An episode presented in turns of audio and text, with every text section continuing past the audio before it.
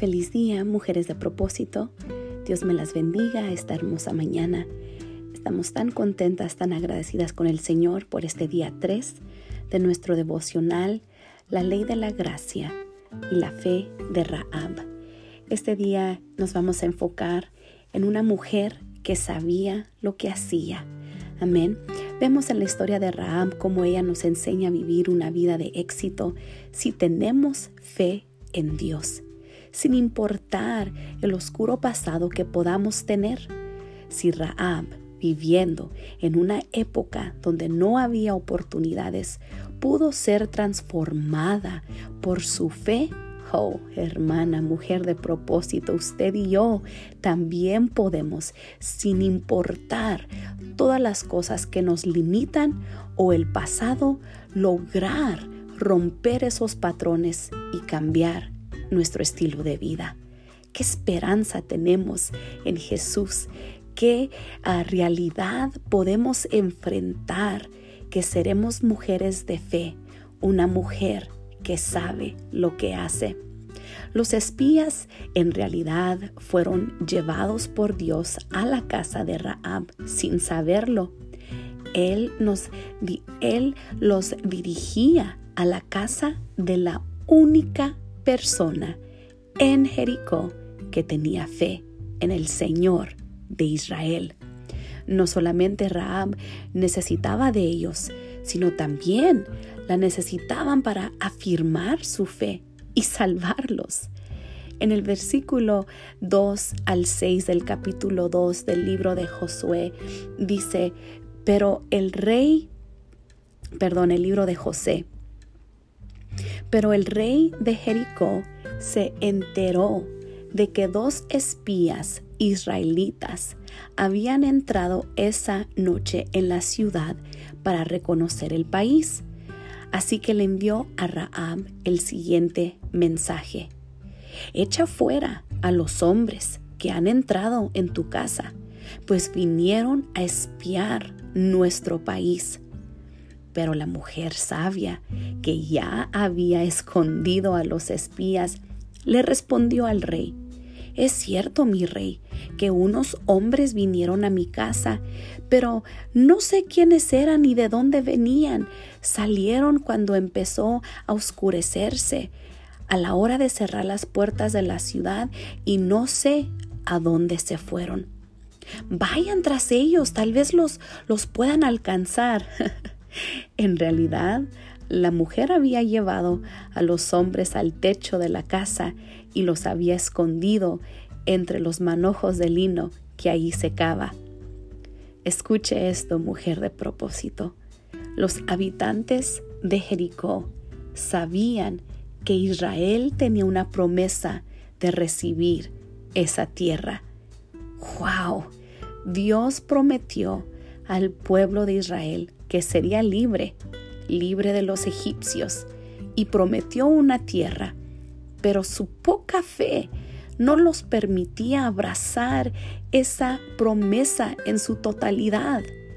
El relato bíblico cuenta que la mujer había tomado a los dos hombres y los había escondido.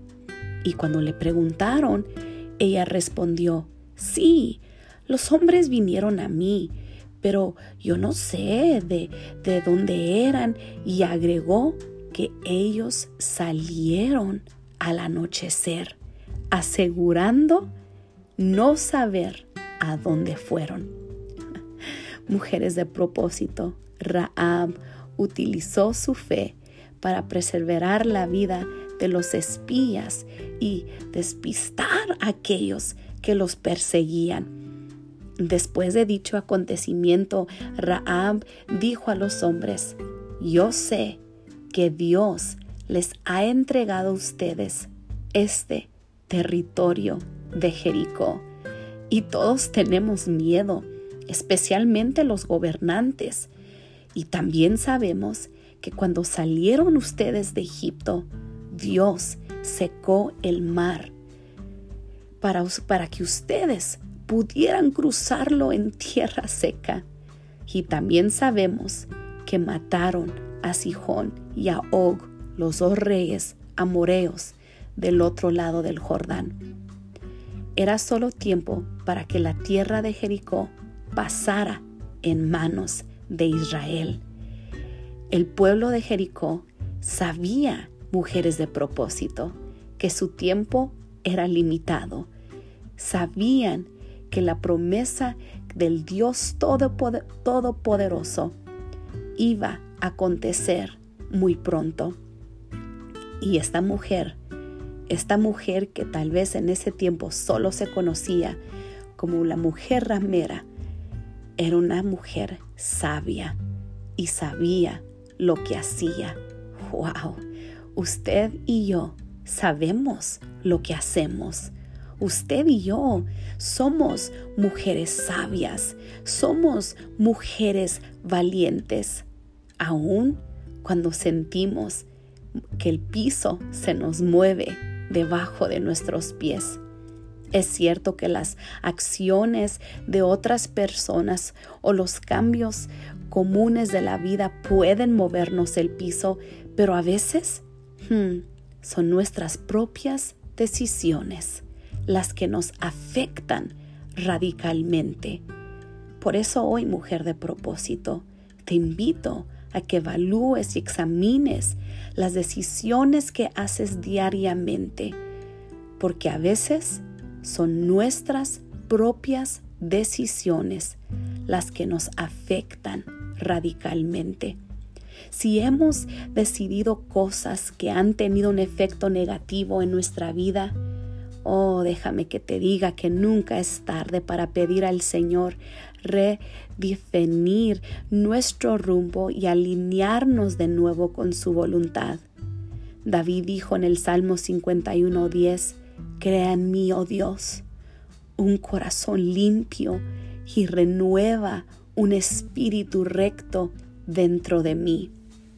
La obediencia afina nuestro oído a la voluntad del Padre y nos libra de futuras malas decisiones. Una mujer de fe sabe lo que hace. Hay que entender, por otra parte, que, que, no porque hayamos tomado buenas decisiones en el pasado, Dios va a permitir que todas las puertas se nos abran de par en par. Las tormentas van a venir y las tormentas de la vida van a golpear tanto la casa construida sobre la roca como la que está sobre la arena. La diferencia está en que al permanecer en la roca, esa casa que es nuestra vida, oh, mujer de propósito, no va a caer. Habrán tempestades, pero la ruina no es nuestro destino final. Nuestro pasado no es nuestro destino final. Si la tragedia ha tocado a tu puerta y se ha sobrevenido tal vez un evento caótico que no esperaba, Dios es el Padre de toda consolación. En Él están la gracia y el poder para levantarnos de toda tristeza y de toda angustia. Por eso me encanta cuando el salmista dice en el Salmo 40, versículo 2, Él me hizo sacar del pozo de la desesperación. No es tiempo de quedarnos en el pozo del lamento. Es momento de levantarnos porque una mujer de fe sabe lo que hace y así son las movidas de piso. Causan dolor, incomodidad, incertidumbre, pero no por siempre. Y al final, si podemos desechar lo malo de la experiencia y retener lo bueno, habremos crecido, habremos aumentado nuestra fe, habremos aumentado nuestra sabiduría. La mujer que sale a flote de la adversidad con equilibrio emocional es aquella que abre paso a la esperanza.